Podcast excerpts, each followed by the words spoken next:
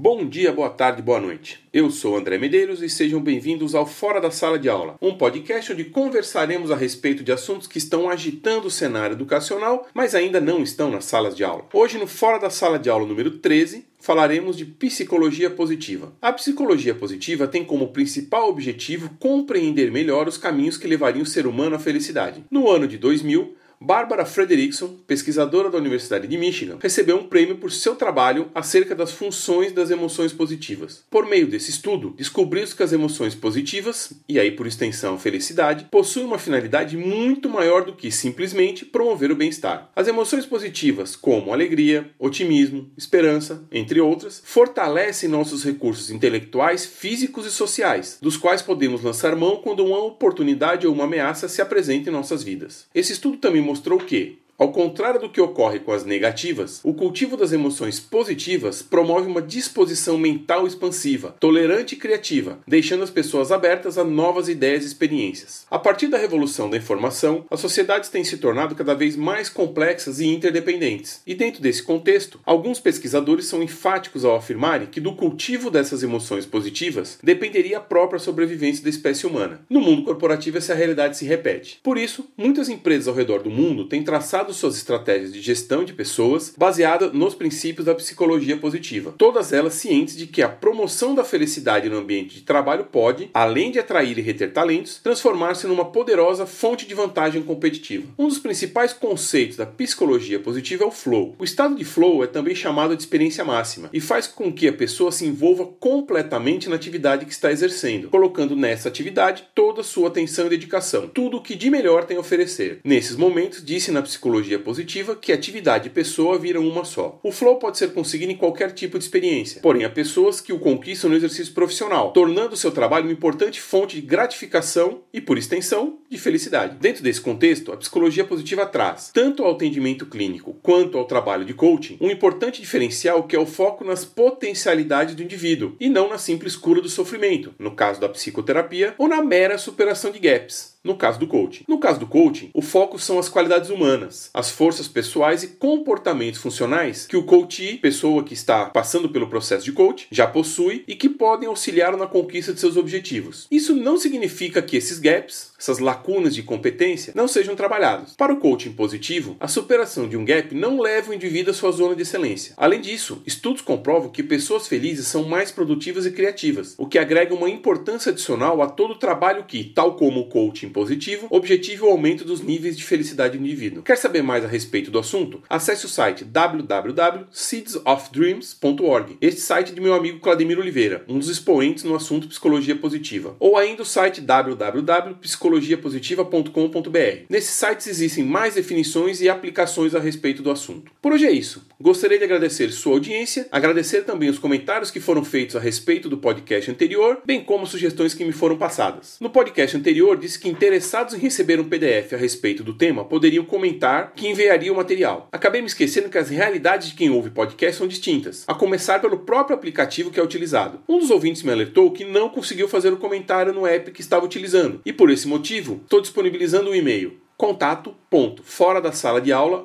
gmail.com e o Twitter arroba fora sala de aula para que você entre em contato comigo. Obrigado pela audiência, curta, compartilhe, comente, avise seus amigos. Um abraço e tchau!